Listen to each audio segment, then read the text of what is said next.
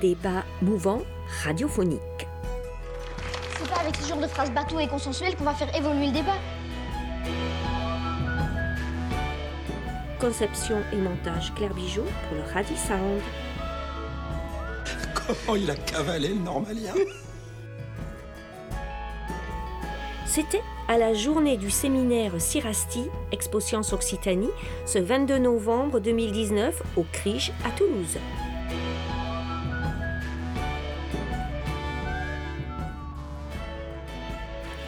Y avait Simon, Pierre, Anne, Albal, Romain et David.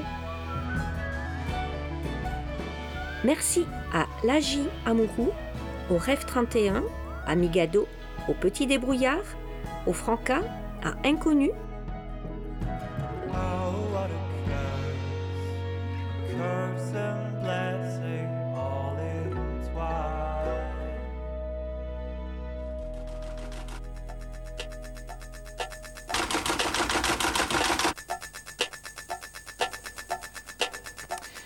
Mesdames, Messieurs, je vous souhaite la bienvenue dans la Marche du siècle, 85e édition. Ce soir, ce sera un grand cri d'alarme. L'homme que nous recevons est depuis trois ans le plus populaire de France, sans défaillir, devant l'abbé Pierre et devant le professeur Schwarzenberg. Il y a d'ailleurs une logique dans ce trio de tête. Et lui aussi, sa popularité, il s'en sert. Il s'en sert pour tyranniser les grands de ce monde et dire que la Terre court à sa catastrophe mais aussi que l'humanité, qui borne son regard sur le très court terme, est en train de fabriquer sa perte, et cela par aveuglement. Cet homme, c'est M. Jacques-Yves Cousteau, 81 ans, et vous allez voir quelle forme. Vous repartez vers un combat qui est quelque chose d'ailleurs qui me semble énorme, car vous dites qu'au fond, ces pollutions dont nous parlons, celles dont nous allons parler tout à l'heure, qui touchent par exemple d'autres secteurs, certes c'est grave, mais ça n'est pas fondamental, car pour vous, il y a un autre combat fondamental. Quel est-il? Ben oui. La raison de tous nos soucis, c'est le fait que notre société nous apprend à ne vivre qu'à court terme. Hein. Et euh, ipso facto, les décisions sont prises à court terme. Les hommes politiques sont obligés de ne considérer que leur mandat, parce qu'il faut qu'ils soient réélus. Donc ce qui se passe après, euh, c'est c'est après nous le déluge. Et euh, en ce qui concerne les hommes, euh, les, les décideurs de l'industrie, c'est pire, parce qu'ils ont une assemblée générale tous les ans, et ils peuvent être renversés. Il faut donc apporter à l'assemblée générale des résultats positifs à court terme, d'une année à l'autre. Euh, regardez ce qui est arrivé à Philips, euh, le, le président a failli, a failli sauter, etc., etc. Il n'y a pas de marge de, de décision, tout doit être fait à court terme. Donc c'est de ça que nous souffrons. Je remonte mes manches de chemise et je dis maintenant il faut apprendre aux gens à raisonner à long terme. Parce que l'avenir de nos enfants, l'avenir de ces, de ces gamines et de ces gamins, c'est c'est ça, hein c'est c'est le long terme, c'est pas, c'est pas le court terme. Et sur le long terme, quelle est la principale menace pour vous? Eh bien, il faut d'abord que soient déclarés aux Nations Unies les droits des générations futures, de même qu'on a, on a déclaré les, les droits de l'homme. Il y a beaucoup de gens qui, qui se moquaient des droits de l'homme en disant ça sert à rien, c'est une déclaration, etc. Pas du tout. Regardez, on s'en sert comme d'un levier, d'un point d'appui pour euh, euh, des, des choses qui se passent par exemple en Afrique du Sud euh, et, et bien dans bien d'autres endroits. Finalement, on a un point d'appui. À partir de ce moment-là, on peut jouer avec un levier, le levier de l'opinion publique, le levier de la puissance euh, politique, etc. Oui. Donc c'est ça. Si on obtient une déclaration des droits des générations futures, on pourra agir en se servant de ce nouveau point d'appui Oui. pour le long terme. Encore l'actualité, l'Antarctique, le 29 avril 91, les gouvernements cèdent ou accèdent à votre demande, c'est-à-dire que l'exploitation minière dans ce continent est gelée pour 50 ans. En janvier 90, Cousteau et cinq enfants débarquent là-bas. Règle du débat. Sitôt l'affirmation est mise, vous vous placez sur mon côté gauche si vous êtes d'accord et sur mon côté droit si vous n'êtes pas d'accord. Au centre coule la rivière du doute, très froide et peu confortable. Chacun émettra depuis sa rive son argument afin de convaincre ceux placés sur l'autre rive. Vous avez la liberté de changer d'avis. La phrase la transition écologique se joue entre les scientifiques et les politiques. Êtes-vous d'accord ou pas d'accord? Oula, mais tout le monde n'est pas d'accord. ben oui, c'est intéressant. Bon, alors, euh, est-ce que tu veux commencer? Euh, justement Tu dis ton prénom si tu veux. Bonjour à tous, euh, je m'appelle Romain. Euh, je suis d'accord avec euh, cette affirmation parce que nous, pauvres euh, citoyens que nous sommes, nous n'avons aucun rôle à jouer dans des questions euh, aussi primordiales que celle-ci. La transition écologique n'est l'affaire que d'hommes politiques, principalement. Je veux parler des femmes politiques qui sont trop peu nombreuses pour que nous les considérions. Et les scientifiques qui détiennent le pouvoir absolu et euh, qui sont bien au-dessus de, euh, des savoirs communs de la société actuelle. Voilà. Donc vous pouvez vous leurrer et penser que vous avez euh, un rôle à jouer dans ces vastes questions et, et dans le débat public, mais vous vous trompez. Bonjour, Tu Anne. dis, tu dis voilà. Euh, ben, moi, je suis pas d'accord parce que du coup, je pense que l'opinion publique a son mot à dire et son rôle, a un rôle important à- dans cette transition écologique. Voilà. Bonjour, Alba. Euh, je suis effectivement du même avis dans la mesure où euh, c'est très réducteur de penser que ça peut se jouer qu'entre deux acteurs, euh, surtout quand l'un des deux ne prend pas forcément toujours en considération la vie publique. Bonjour, moi c'est David. Je ne suis pas du tout non plus d'accord avec cette affirmation parce que j'aurais rajouté que ça se joue entre les scientifiques, les politiques, les éducateurs et les citoyens. Oui, et je pense, euh, Pierre, je pense que l'affirmation n'est pas complète, effectivement. Je pense que le peuple a quelque chose à jouer, puisque bon, le latin disait euh, Vox populi, Vox Dei. Donc, euh, forcément, si ça va trop mal, le, le- le- le peuple, entre guillemets, va prendre des décisions à la place des politiques. Et ça commence à se voir ponctuellement de nos jours.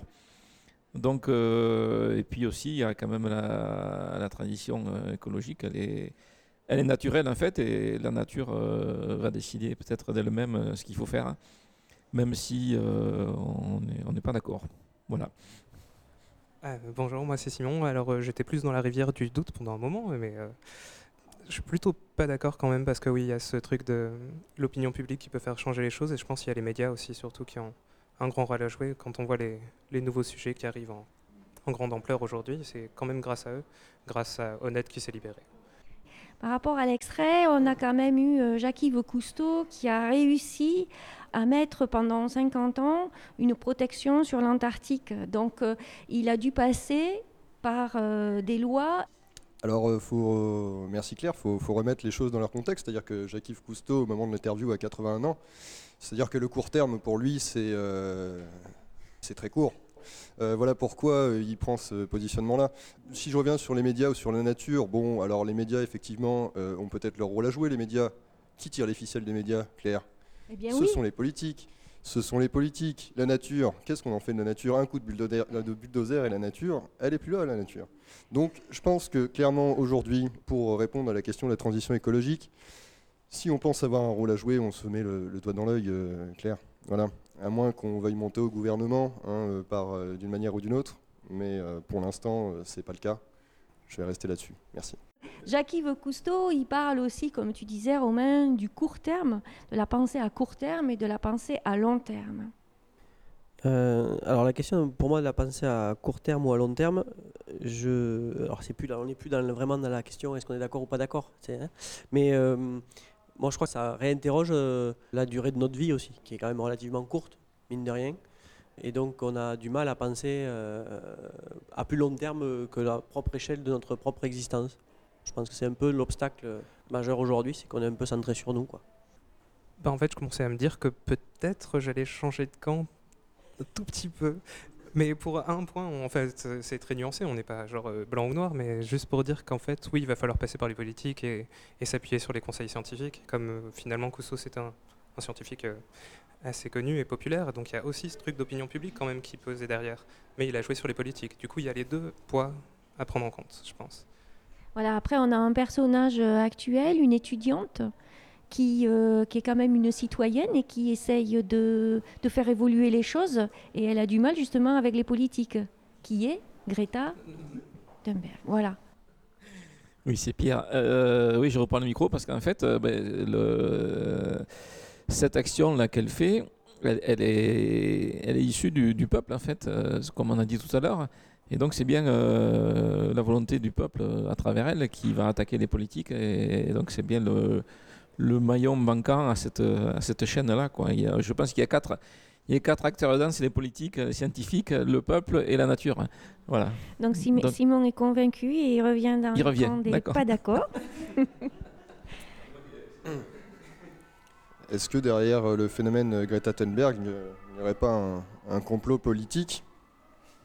Voilà, une instrumentalisation de la jeunesse euh, pour euh, porter une voix euh, vers les politiques euh, elles-mêmes euh, dirigées par les politiques Je vous pose la question.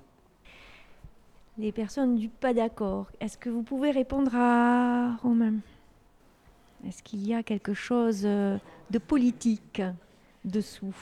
Moi, je trouve que c'est un peu beau pour être vrai. Je suis désolé. Mais... C'est une question qui est relativement euh, difficile à résoudre parce qu'on est à distance finalement et qu'on n'a pas euh, la totalité des éléments. Donc on va, euh, on va se positionner, je crois, individuellement par rapport à un peu ce qui nous paraît le plus, euh, le plus crédible finalement ou qui correspond le plus à ce qu'on a envie de croire. Donc on va ou avoir envie de croire que finalement euh, tout ça c'est euh, les médias et une espèce de vaste complot, alors on va croire euh, qu'en effet il y a des citoyens qui se mobilisent et qui ont envie d'agir pour que les choses changent. Et je crois que c'est plus ça qui va faire qu'à un moment donné aujourd'hui on est en capacité de se positionner que les faits, parce que les faits finalement ils sont loin et qu'on ne les a pas à disposition. Après, euh, elle est probablement pas seule, parce qu'en même temps, elle n'est pas toute seule dans cette histoire-là. Elle est entourée, euh, il y a des gens avec elle. Alors après, quelles sont les intentions des personnes qui sont avec elle? On ne sait pas vraiment parce qu'on ne les a pas rencontrées. Enfin, en tout cas, moi, je ne peux pas me positionner là-dessus. Mais moi, j'ai encore envie de croire que euh, voilà, les individus, ils peuvent essayer de faire changer les choses et que globalement, on peut avoir de l'espoir pour notre avenir ou l'avenir de- des citoyens qui viendront après nous. Ça n'empêche qu'en effet, on peut euh, s'interroger, mais je crois que c'est soit. c'est- c'est- alors, c'est très compliqué pour moi de le dire parce que je suis plutôt athée, mais euh, il faut avoir foi un peu en l'humanité, quoi, globalement. On a envie d'y croire pour les générations futures et que c'est un bel espoir en l'avenir, quoi. C'est sûr que le fait que ça vienne d'une jeune, ça donne encore plus de, de poids en, voilà, en ce qu'on peut espérer pour nous et pour l'avenir. D'accord, donc Romain reprend euh, le micro pour conclure, c'est ça? Tout à fait. Alors, pour conclure, je me porte un peu l'avocat du diable parce que bon, je suis euh, entièrement euh, pas d'accord avec cette affirmation en fait. Et, euh, donc, euh, donc, je rejoins complètement David sur le fait qu'effectivement, bon, quand je parlais de théorie du complot, effectivement, il y a certainement des gens derrière et on ne sait pas qui c'est. On n'a pas forcément, bon, en cherchant un peu, peut-être qu'on trouverait l'information. Mais c'est vrai qu'en fait, c'est justement l'image que ça nous renvoie d'une euh, citoyenne jeune qui porte un message fort face à des politiques. Euh, si on le prend juste de cet aspect-là et que ça nous touche, eh ben, c'est le but. Donc euh, tant mieux.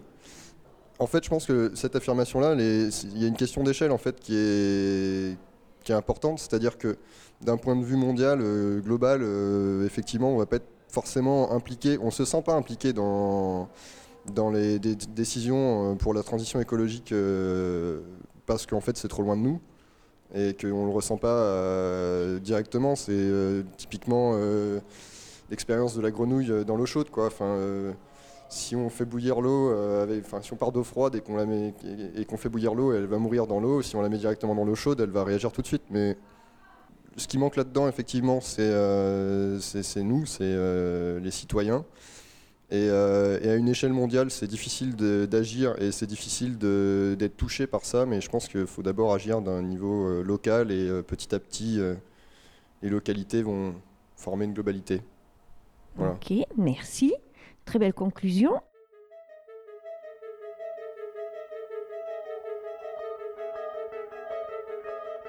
Deuxième phrase. Quand on parle Antarctique, cela évoque Paul-Émile Victor, Jacques-Yves Cousteau, mais aucune femme. D'accord ou pas d'accord?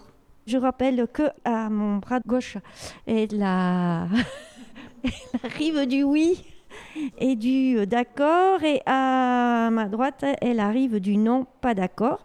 Qu'au milieu coule la rivière du doute, et qu'il fait froid, et qu'il y a des cailloux. Eh bien, nous allons donner la parole à David qui est sur le pas d'accord et qui est tout seul du côté du pas d'accord. Il n'est pas d'accord sur quand on parle l'Antarctique, cela évoque Paul-Émile Victor, Jacques-Yves Cousteau et aucune femme. Bah, euh, oui, je suis pas d'accord parce qu'à la fois, euh, que ce soit Paul-Émile Victor ou, Jacques-Yves Cousteau, euh, quand je les évoque, ça me parle pas tout de suite Antarctique. Voilà, pas, ça fait pas partie des choses qui me viennent en premier. Et que par exemple, on pourrait aussi euh, se dire, oui, on les prend eux par rapport à, un certain nombre de leurs actions, mais on pourrait aussi euh, prendre, euh, par exemple, Ségolène Royal aujourd'hui, qui est ambassadrice des pôles pour la France auprès de l'ONU. Donc on pourrait se dire qu'il y a des gens et qui ne sont pas forcément que des hommes qui s'occupent de ces questions-là. Et je dirais surtout que l'Antarctique, pour moi, c'est une terre d'exploration et, et de prospection scientifique. Et que dire que ça ne concerne aucune femme, ce serait penser qu'il n'y a aucune femme scientifique et euh, qui passe son temps en Antarctique. Et je pense qu'il y en a. Pas autant que des hommes probablement, parce que, euh, parce que probablement que la proportion n'est pas la même. Mais euh, je pense qu'il y en a quand même. Voilà. Alors, est-ce que tu as réussi à convaincre ceux qui sont sur la rive du d'accord Alors, Romain, Ben, en fait, je rejoins David sur le fait que, effectivement, en fait, quand on me dit. Alors, Cousteau, un peu. Euh, Paul-Émile Victor, pour le coup, ça me parle pas. Donc, euh, effectivement, en fait, euh, quand on me dit Antarctique, j'ai pas forcément. À part Mike Horn, il n'y a rien qui me vient forcément en tête, directement comme nom de personne euh, connue. Je suis aussi d'accord avec le fait qu'il y a certainement, euh, très certainement des femmes euh, qui. Euh, alors tu vas passer euh, Alors, du- de l'autre côté. Ben, euh, disons que je suis pas. Si on reste sur le sur l'affirmation euh, à proprement parler, bon bah je suis plutôt dans le oui d'accord parce que euh, pour moi bon voilà. Cousteau, euh, c'est des hommes. Euh, de toute façon, euh, dans la recherche scientifique, c'est malheureux à dire, mais euh, je suis plutôt d'accord avec ça. euh, D'un point de vue global, c'est que dans, si, si on parle de d'aspects scientifiques et d'hommes et de femmes scientifiques, bon bah forcément, euh, en fait, euh, la place de la femme en science commence à être euh, reconnue et j'espère que ça va l'être encore plus plus tard, mais pour l'instant c'est pas forcément le cas et donc du coup aux prémices de la découverte de l'Antarctique, l'exploration de l'Antarctique, effectivement moi il n'y a aucun nom de femme qui me vient à l'esprit parce que tout simplement je pense qu'il n'y en a pas eu des masses malheureusement. Donc voilà c'est pour ça que je me suis mis dans le oui d'accord et je non je suis bien ici.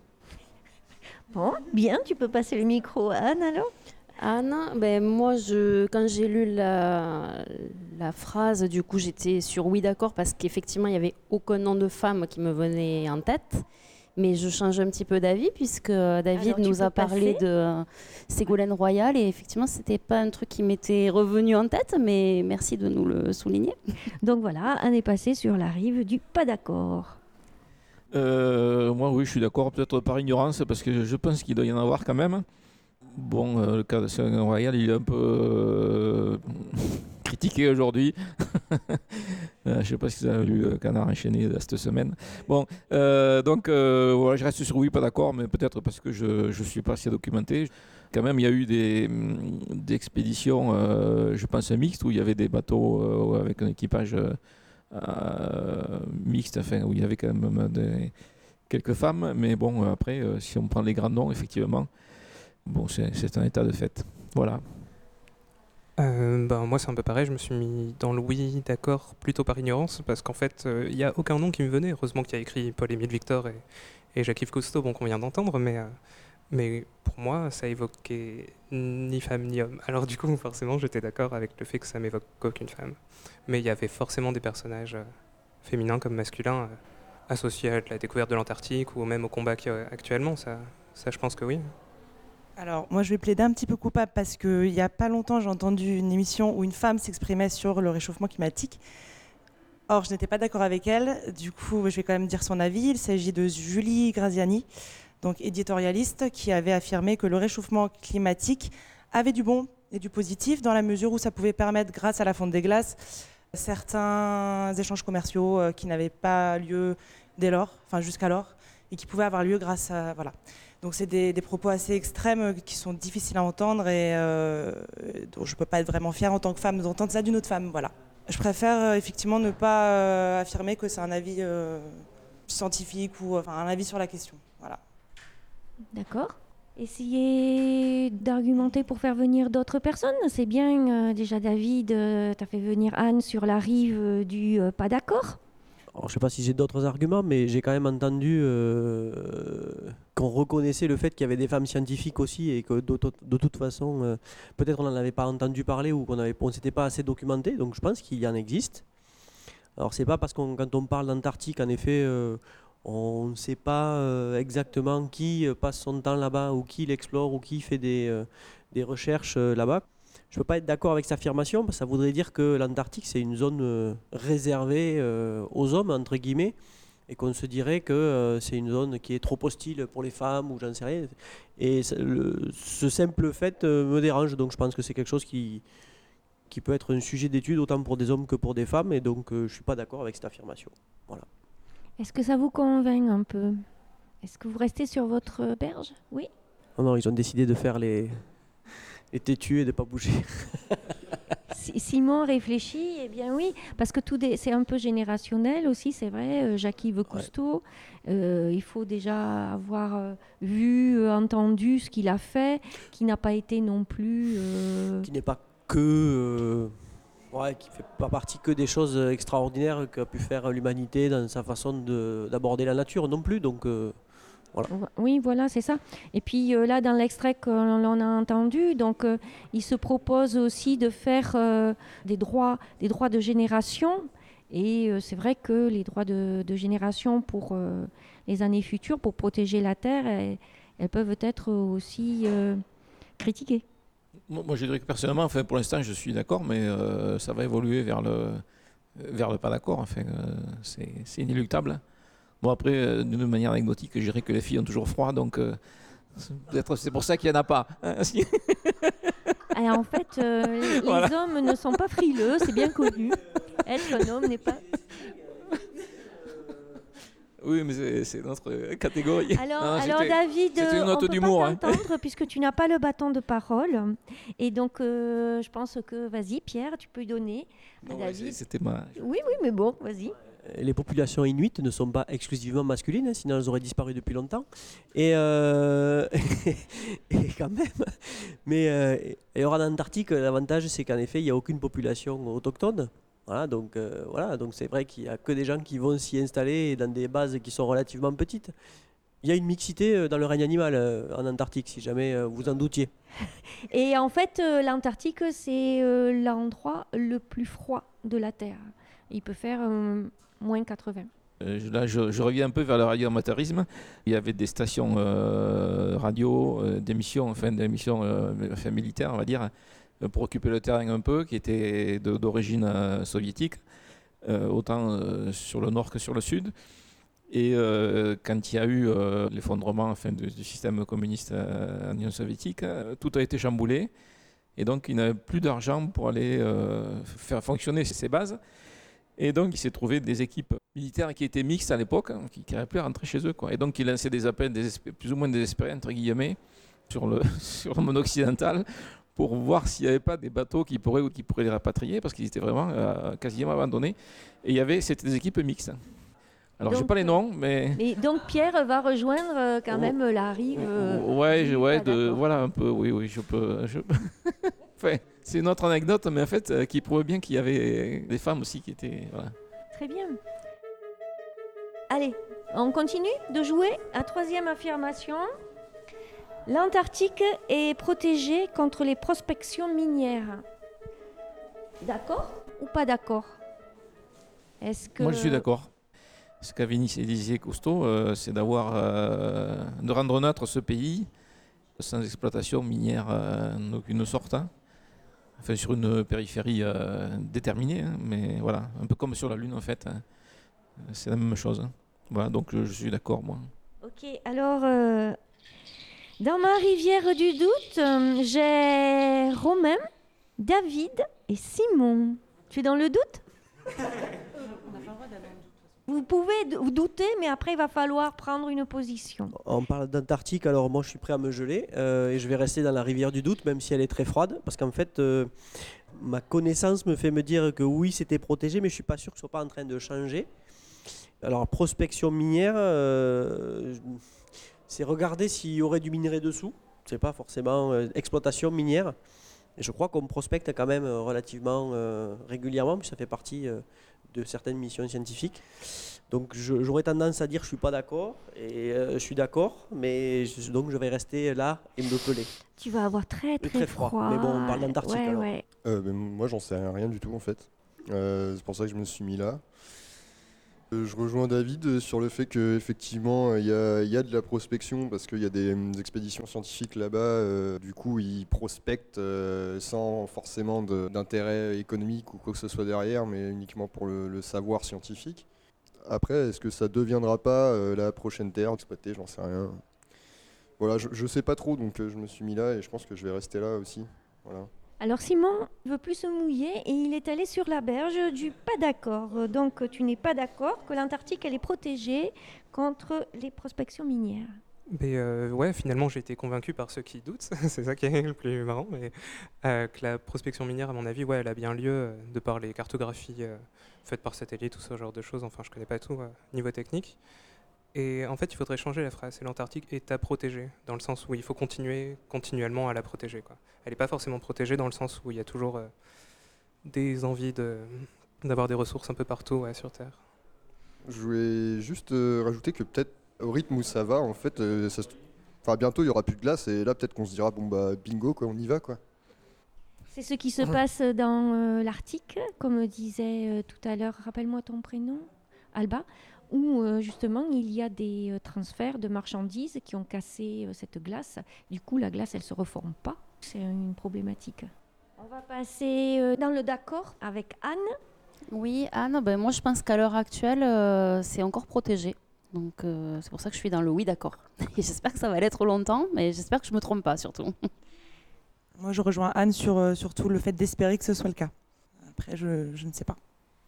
Je suis d'accord aussi. euh, enfin, moi, j'ai vu des, émissions où il y a quand même des prospections, mais c'est géologique. En fait, ils font des carottages euh, pour voir ce qui se passait il y a 3-4 000 ans, étudier les épaisseurs de glace. Alors peut-être que c'est un prétexte aussi. hein, peut-être qu'après, les, les, échantillons, ils sont euh, récupérés par Google ou je sais pas qui. Enfin, bref. voilà. Mais enfin, pour l'instant, pour l'instant, je pense que c'est inchangé. Alors dans l'extrait qu'on a entendu, euh, donc euh, Jacques-Yves Cousteau disait qu'ils avaient euh, réussi à mettre une protection pendant 50 ans.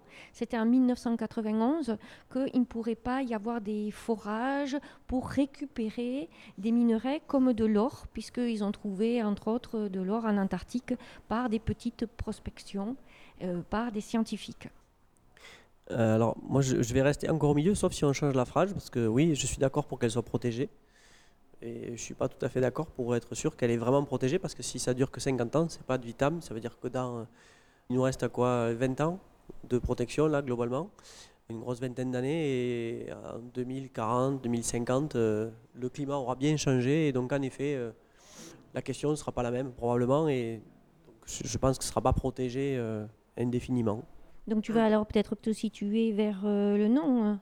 Tu veux rester quand même euh, dans l'eau froide. Bah alors, D'accord. moi ce que David il vient de dire, ça me renforce euh, encore euh, dans le, de mettre du côté du non, parce que euh, en fait, euh, d'un point de vue géographique, euh, en ce moment euh, on parle beaucoup de transition écologique, et, etc. Et du coup on protège nos territoires, donc euh, voilà, le gouvernement français a à protéger euh, son euh, territoire français, donc voilà, il y a des parcs nationaux, des zones protégées, etc. Je pense qu'une fois effectivement que euh, la protection sera levée, entre guillemets, si elle n'est pas renouvelée, en fait, ce qui va se passer, j'espère pas, hein, mais ce qui est possible, c'est qu'en en fait, on se dise, bon, bah voilà, là-bas, c'est pas chez nous, c'est quelque chose qui nous touche absolument pas, et du coup, on fonce, on récupère tout ce qu'on peut là-bas, et basta, on fait notre travail de protection chez nous, par contre, euh, voilà, en terre euh, neutre, entre guillemets, on peut, on peut y aller, quoi. Moi, c'est un peu la crainte que j'ai euh, à moyen terme, du coup, parce que 20 ans, c'est vraiment pas très long. Est-ce que ça a convaincu euh, ceux qui sont sur la rive du... Non, ils restent dans le... Eux, ils sont convaincus que ce sera protégé. Très bien. Est-ce que quelqu'un veut rajouter un argument? David, donc toujours les pieds mouillés, de l'eau jusqu'au cou. voilà, ok. C'est la fonte des glaces. Oui, on est dans le torrent.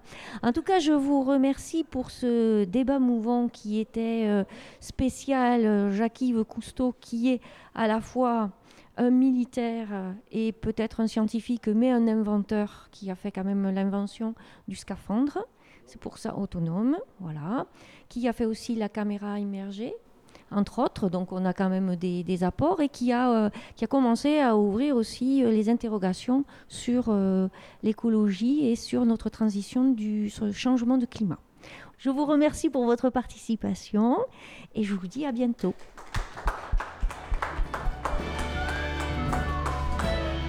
Débat mouvant radiophonique.